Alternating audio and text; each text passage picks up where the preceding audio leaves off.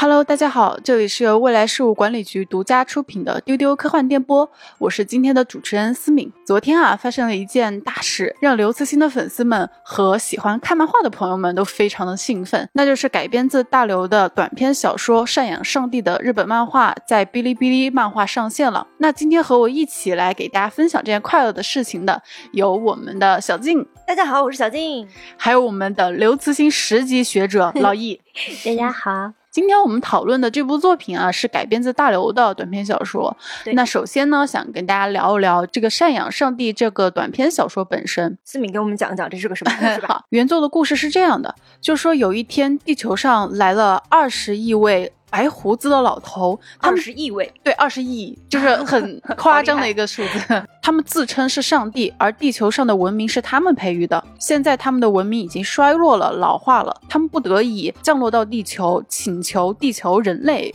来赡养他们。最初人类呢是答应的，但是后来发现啊，这个每一个人类家庭赡养着上帝老人，给家庭造成了很多的负担。人类和上帝的摩擦呢也越来越多。没多久呢，上帝文明就就主动提出他们想要离开地球。那在他们看来呢？其实他们自身的这个上帝文明是非常伟大的，他们没有办法接受这个被视作一群可怜虫的这样一个状态，所以他们决定离开。这篇小说呢，其实还聚焦了一个家庭，就是呃秋生家。那秋生家赡养的这位上帝呢，还透露一个秘密，就是说像地球文明这样的文明，其实不止一个，而且都是由上帝文明所创造的。而地球文明呢，是现存年龄最小的一个，这篇小说就在这样的可以说令人遐想的这样一个结尾就结束了。那其实从我的这个简单的给大家讲述可以看到啊，虽然大刘的这篇短篇小说它的篇幅是有限的，但它信息量是非常多的，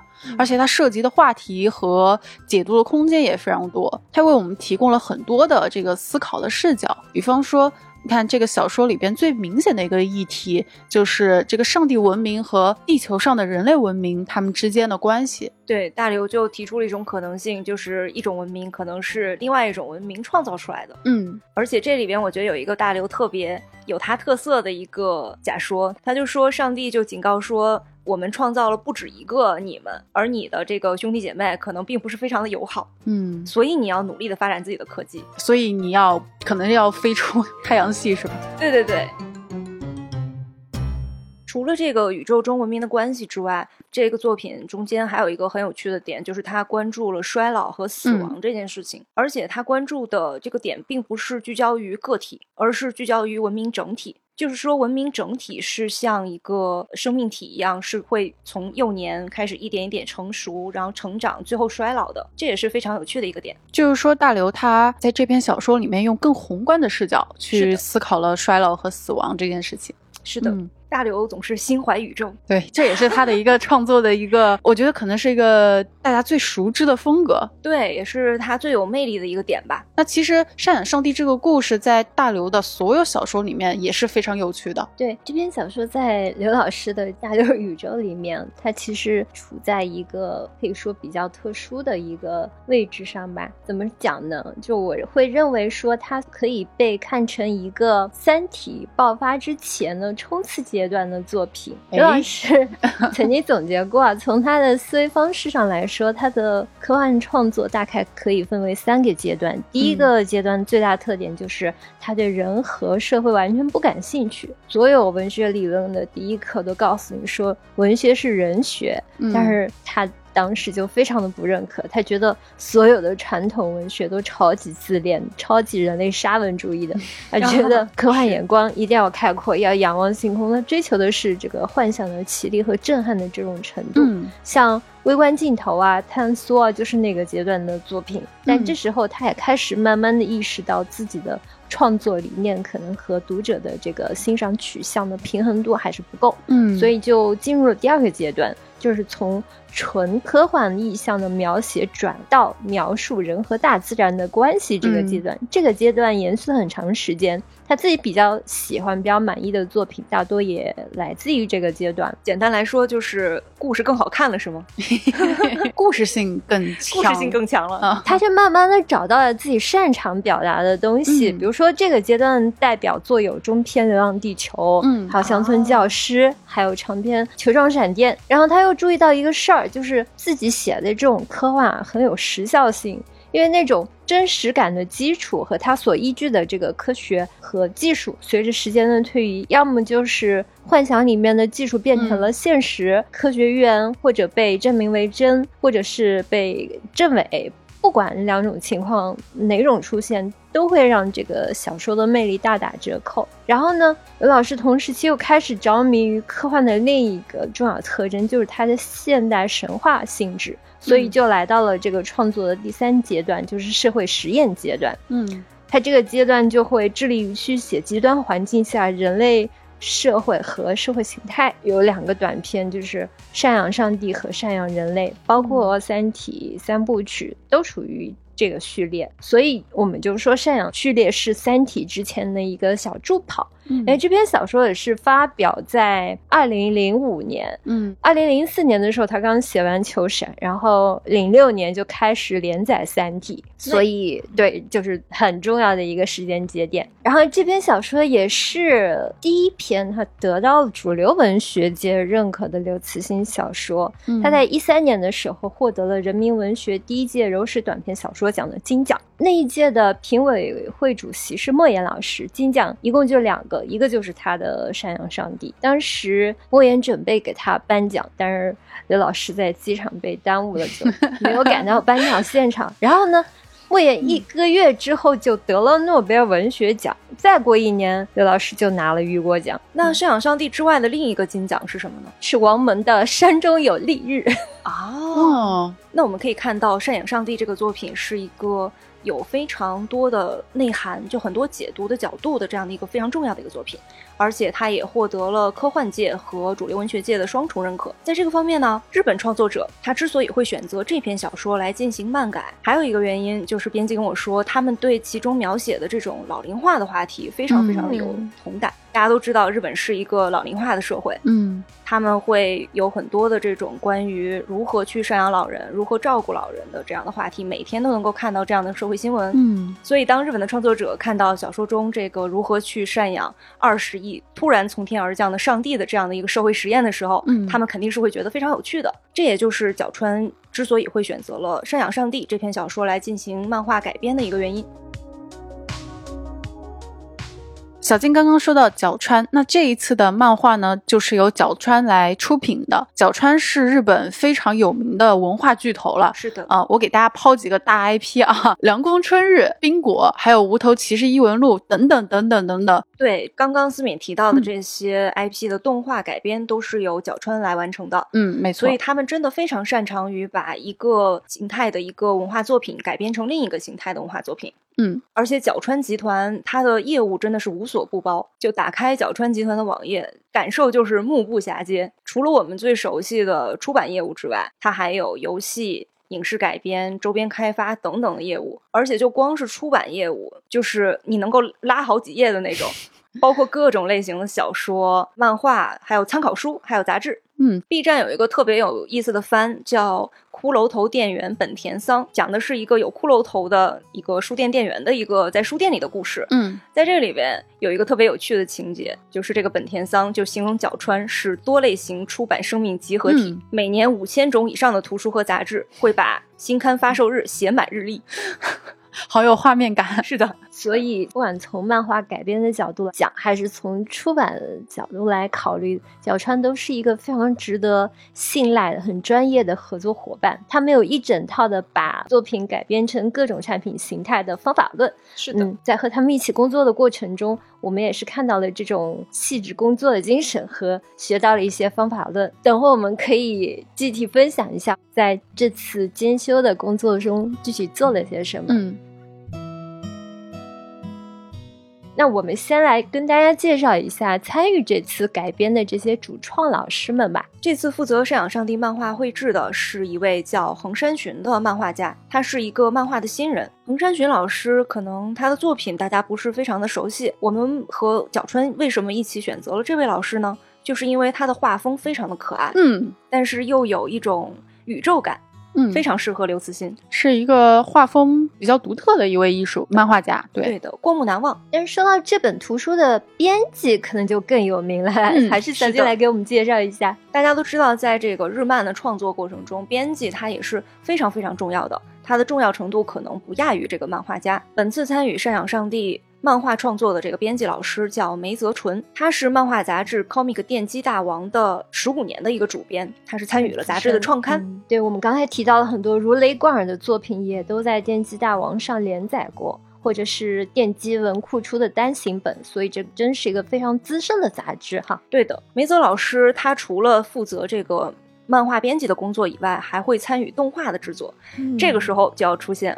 某个如雷贯耳的作品，哎，是什么呢？他负责过某科学的超电磁炮这部动画。哇，这个太太出名了。有个 DNA 动了的 感觉。呃，如果是动漫宅的话，肯定是对这个作品非常的熟悉。为什么呢？因为这个作品就是哔哩哔哩 B 站的名字的来源。可以先给大家介绍一下哈，《某科学超电磁炮》是一个日漫作品，它的女主呢会一种超能力，她的这个超能力呢是控制电，这个电流在她身上会发出这种哔哩哔哩的声音，然后男主给她起了一个昵称，说她是哔哩哔哩妹。那么为了向这部影响力很大的，也是非常好看的动画作品啊，《某科学的超电磁炮》致敬呢，那么哔哩哔哩也就是 B 站，就是以女主的这个昵称来起名的啊，就叫哔哩哔哩。所以这个动画的女主玉坂美琴呢，她其实是字面意义上的 B 站一姐。哎，对，对我们经常会开玩笑说，其实就没有梅泽老师 就没有 B 站，那可能会叫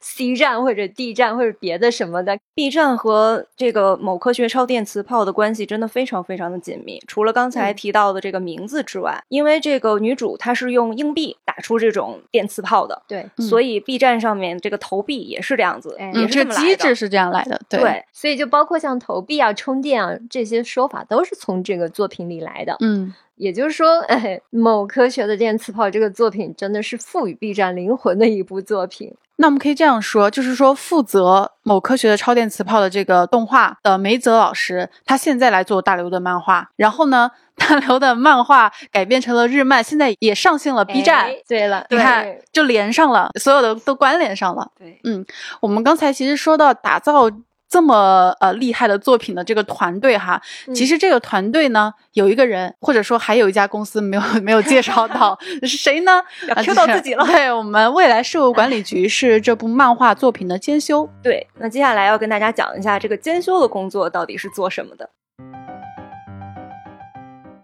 其实就是在把小说改编成漫画的过程中，我们遵循的一个原则就是希望它能够既忠实原著，嗯啊，然后又给创作者足够的空间。未来局就是和角川一起共同努力的做到这一点的。老易可以介绍一下，在这之中我们具体做过什么？我们参与的改编工作其实会主要集中在前期的创意层面，比如嗯说我们会和梅泽老师一起去探讨，去对故事做取舍。当时我们就写了一个非常长的一个邮件给到梅子老师，跟他沟通说，首先我们要确定这篇小说作者的核心表达就是关于他自己的宇宙观，这也是他在不同的作品里反复去表达的核心观念。第一就是人类的文明必须要向外走，要进行太空探索。这个原作里面有句重要的台词，就是我们刚才提到过的，嗯任何文明在它诞生的世界不动就等于自杀。第二点就是，人类如果躺在文明的福音之上，接受科技的圈养。就会导致族群的覆灭，这也是他的一个核心观点。然后呢，类似于《三体》中正式出现过的一些讲领导德啊、黑暗森林法则之类的观点，也始终贯穿文本。这肯定也是粉丝很喜欢，而且对作者来说很重要的。这些都是需要一定要去保留和强化的一些内容。那么，上帝文明也是人类的镜像啊，其实是人类嗯某种未来途径的糟糕的可能，这是嗯、作者想表达的一种警示性的预言。所以，剧情上会有一些蛮残酷的表达，比如说对上帝的弃养。刘慈欣其实不是从社会伦理层面去讨论的，他其实想表达的说，从基因层面来说，生物就是会倾向于抛弃父辈，获得种族延续。个体自身不过是让这个基因幸存下去的容器而已。所以我们希望编剧和画师能在这个层面上去理解刘慈欣。尽量把视角从家庭和社会内部的展现上拉到一个更高的维度上，嗯，尽量去淡化悬置故事里的道德立场。就像老易说的，我们其实是在很早的阶段就参与了创作。我们希望做到的是，在抓住原作精神的前提下，对对情节进行取舍。然后后续整个的创作的过程，我们也是全程参与了的。在后续创作的过程中，对我们来说有一个文化冲击，就是角川直接发来了分镜。我们更习惯的方式是，可能比如说先做一个文字的一个大纲，然后先对这个情节进行取舍，然后再去创作漫画。但是日本的漫画家不是这样的，他就直接分镜甩过来。对，我们会在拿到每一版的分镜之后，给出我们的一个修改建议，也是边学边做，慢慢在习惯这种工作方式。对，其实包括这个漫画家的选择，也是我们跟角川共同确定的。对，角川是提出了好几个这个备选，可能得有六七个吧，嗯然后我们综合考虑。最终选择了这个横山寻老师，因为是觉得他的画风是最适合大刘这个故事。说到风格和开本的形式，其实也有一些可以分享的信息。就是日本的出版部还在坚持用左右开页的形式来创作漫画，但是其实我们现在已经比较习惯看那种下拉的条漫了。对的，嗯对，世界各地很多地区也在采用这种下拉条漫的形式。所以看到日漫里还有很多我们已经遗失的一些阅读习惯，还是挺有意思的。这种开业的方式其实为这个画面的呈现提供了更多的可能性。对的比如说是很多跨格的或是嗯跨页的这种画面的呈现，嗯还挺有意思的。那个上帝降临的那一整个一个大跨页，就是非常有冲击性。对，第一次看到那个整个天空布满了这种抽象线条的飞行物的时候，我们集体的发出了一声“哇”的声音。对，后来我们跟小川的编辑要来了整个大幅画的彩绘。然后我们把它装裱起来，挂在了办公室的墙上。每天看到这幅画就很开心。嗯，然后我看到这一页的时候也是非常震惊，它是一个把大刘笔下的这样一个宇宙级的奇观给视觉化的这样的一种冲击。未来局在监修中还负责的一件事情，就是解决这个文化的一些隔阂。嗯对，最先和角川沟通的时候，他们表达过他们一些想法，就是首先因为这个小说文本本身有很强的地域性和时代性，但是漫画作为大众向的产品，尤其是一个面向日本本土读者的这么一个产品，但是还是希望里面的情节能让他们的读者首先能理解，所以我们当时经过反复的讨论，甚至。日本的主创还来中国做过一些勘景，去寻找这个创作灵感，最终还是决定把整个故事的发生的这个地域场景给模糊掉。所以，我们最后能看到呈现出来的，不管是里面的人物，还是这些生活场景，没有具体的指向某个国家或者时代，包括里面上帝的形象的设计，也有很多漫画家、画师和编辑的考量。然后，他们也会加入很多日本读者熟悉的元素，然后又会去保留一些中国本土的一些呃情节桥段，比如说像里面保留了这个呃唱越剧的这么一个镜头，然后又加了很多日本的搞笑的 台词，反正是希望能够在充分的尊重中国文化特质的基础上去满足他们的市场需要。对这个中国和日本一般来说是一衣带水的关系，大家都会觉得我们都是使用汉字的，我们好像是文化上很相近。但是这次我们就发现，其实哪怕是在角川团队已经是对中国文化做了很多功课的前提下，他最终画出来的这个东西可能会有一些细节上还是会有一些问题的。嗯其中有一个特别有意思的例子就是这个双喜，是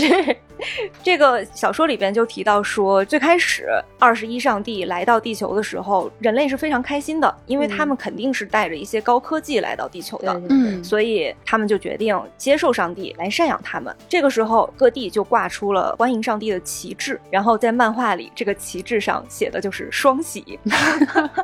我们就跟角川说，双喜这个东西呢，在中国，在这个中华文化里，它是只会在结婚的时候才使用的。然后角川听了以后，也就是从善如流，就说啊，那这个不合适啊，我们把它改成别的吧。就改成什么呢？我们说就很简单，写改成欢迎就可以了。嗯，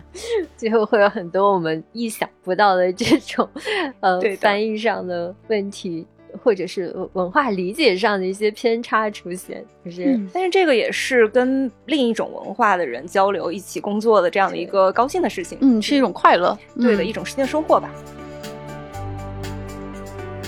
那刚才听老易和小静的一些分享啊，我觉得我自己是受益匪浅。我特别想问一个问题，就是这个漫画在经过了这样细心的打磨之后，它呈现出来的效果跟原著，你们觉得最大的差别是什么呢？我觉得最大的一个点就是漫画更加轻松了。漫画原创了一个叫知涵的一个小女孩儿，整个的故事都是以这个知涵为主视角去发展的。在原作的那个小说里，主角是秋生一家，这个秋生一家就是生活在中国乡村的一个普通的一个农村的一个家庭。当把主角换成少女知涵之后，这个整个的故事都会更加的轻盈，更加的跳跃。嗯这也就是他们为了回应我们当初提出的希望尽量能够淡化和悬置故事里的这种道德批判的要求，所以我觉得他们这个改编的策略非常棒。嗯，刚才小静提到了“轻盈”这个词，我看第一话的漫画的时候，第一的这种视觉上的感觉也是的，